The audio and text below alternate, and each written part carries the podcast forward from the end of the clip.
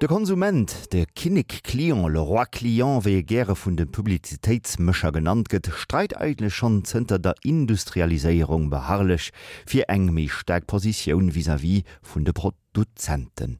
Am Gestreits fir die egen Interessen huet sech mucht vum Portmoni awer durchaus effektiv als effektivmëttel erwiesen. E Beitrag vum Angelika Tommy iwwer mucht a Moral vun den Konsumenten. Belebt muss kaufen, wer kauft hat Macht und Macht verpflichtet.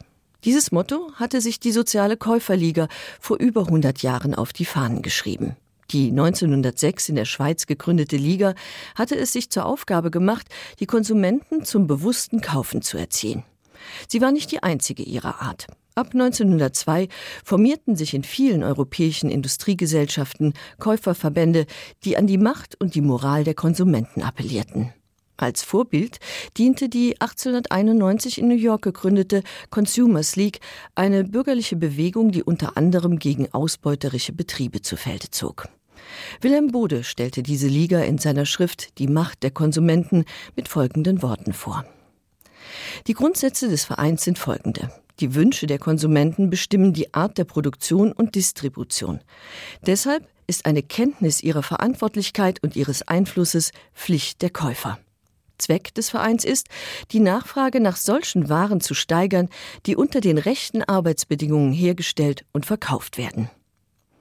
Die amerikanische Konsumentenliga wurde wie viele andere Käuferverbände von Frauen initiiert und richtete sich mit ihren Aufklärungskampagnen und Appellen insbesondere an die Käuferinnen, da die Frauen aufgrund der Haushaltsführung eine Schlüsselstellung beim Konsum einnehmen. Sie sollen ihr Verhalten ändern, sich beim Einkaufen nicht länger von Eigennutz und Geiz leiten lassen, sondern von sozialen Motiven. Billigprodukte sind tabu, denn sie basieren auf niedrigen Löhnen. Die Käuferverbände setzen sich vor Ort für bessere Arbeitsbedingungen und Löhne für die Verkäuferinnen, Heimarbeiterinnen und Fabrikarbeiter ein und kämpfen gegen Kinder- und Sonntagsarbeit. Zu diesem Zweck organisieren sie einerseits Boykotte, andererseits bringen sie weiße Listen in Umlauf mit Empfehlungen für Hersteller, die die sozialen Forderungen der Verbände erfüllen und Qualitätsware produzieren.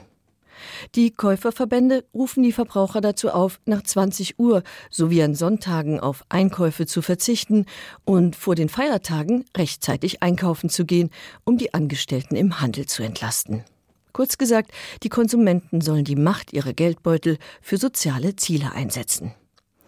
Neben den bürgerlichen Käuferverbänden hatte sich eine weitere Bewegung etabliert, die ebenfalls soziale Ziele verfolgte, gekoppelt an Selbsthilfe und Selbstverwaltung, die Genossenschaftsbewegung. 1844 gründete Robert Owen im britischen Rochdale den ersten Genossenschaftsladen. Die Idee machte in Europa Schule, vor allem in Regionen mit einem hohen Arbeiteranteil. Die Genossenschaftsbewegung ist eine Reaktion auf das wachsende Gefälle zwischen Preis und Qualität. Ab Mitte des 19. Jahrhunderts kommen immer mehr Lebensmittel auf den Markt, deren Qualität fragwürdig ist. Hinzu kommt, dass die Absatzkette vom Produzenten zum Verbraucher länger wird, was sich auch auf die Preise auswirkt. Die Konsumgenossenschaften machen es den großen Kaufhäusern nach. Sie umgehen den Zwischenhandel und kaufen direkt beim Produzenten. Auf diese Weise können sie ihren Mitgliedern ausgesuchte Waren preiswert anbieten. In den Genossenschaftsläden werden zunächst vor allem Grundnahrungsmittel angeboten, später aber auch Möbel und andere Konsumgüter. Hier ist der Kunde tatsächlich König.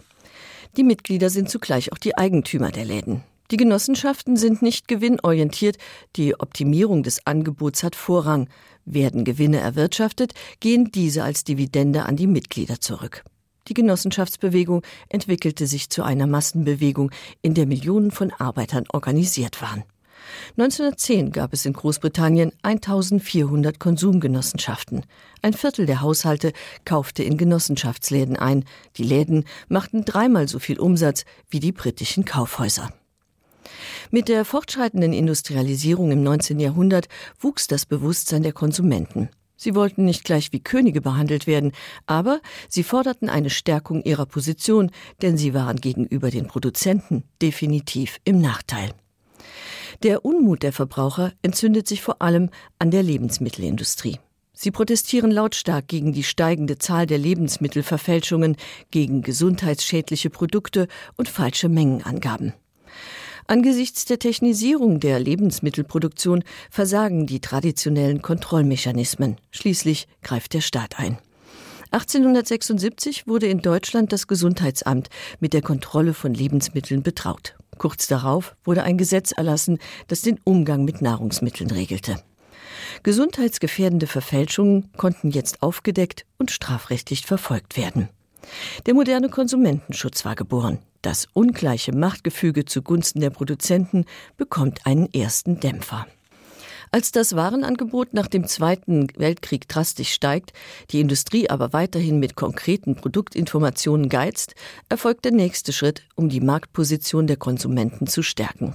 In Deutschland zum Beispiel veranlasst die Regierung 1964 die Gründung der Stiftung Warentest und beauftragt sie damit, den Verbrauchern Informationen zu liefern und vergleichende Warentests durchzuführen. In den Nachkriegsjahren entstehen überall in Europa zahlreiche staatliche und nichtstaatliche Verbraucherschutzorganisationen, die Aufklärungsarbeit leisten, Empfehlungen aussprechen und ihren Mitgliedern Unterstützung anbieten. Beim Verbraucherschutz spielen die gesundheitlichen Aspekte von Nahrungsmitteln und Konsumgütern nach wie vor eine herausragende Rolle. Was das Verbraucherverhalten angeht, haben ethische Kriterien wie Umweltschutz und fairer Handel an Bedeutung gewonnen. Und ausbeuterische Produktionsbedingungen sind wieder in den Fokus gerückt. In der ersten Phase der Industrialisierung haben Käuferverbände soziale Reformen durchgesetzt, die den ortsansässigen Arbeitern zugute kamen. Heute richtet sich der Blick der Konsumenten vor allem in die Ferne. Damit schließt sich der Kreis. Es geht quasi back to the roots. Die Wurzeln des ethischen Konsums liegen im späten 18. Jahrhundert. Damals blüht der Sklavenhandel. Zucker ist in Großbritannien so billig wie noch nie, denn er wird unter anderem von Sklaven in den Kolonien angebaut. Da immer mehr Informationen über die Lebens- und Arbeitsbedingungen der Sklaven in die Öffentlichkeit dringen, gerät die Sklaverei zunehmend ins Kreuzfeuer der Kritik. Die Abolitionisten fordern die Abschaffung des Sklavenhandels. Der Zucker aus den Kolonien liefert ihnen einen massenwirksamen Aufhänger für die Durchsetzung ihrer Ziele. 1792 werden die britischen Verbraucher öffentlich als Hauptfeder, welche die ganze Maschine in Gang setzt, angeprangert, verbunden mit dem Aufruf, keinen Sklavenzucker mehr zu kaufen. Der Appell rüttelte das moralische Gewissen der Verbraucher wach. 300.000 Briten folgten dem Boykottaufruf. Noch im selben Jahr beschloss das Unterhaus die Abschaffung des Sklavenhandels. 100 Jahre bevor der erste Käuferverein gegründet wurde, hatten die britischen Konsumenten bereits erkannt, Wer kauft, hat Macht und Macht verpflichtet.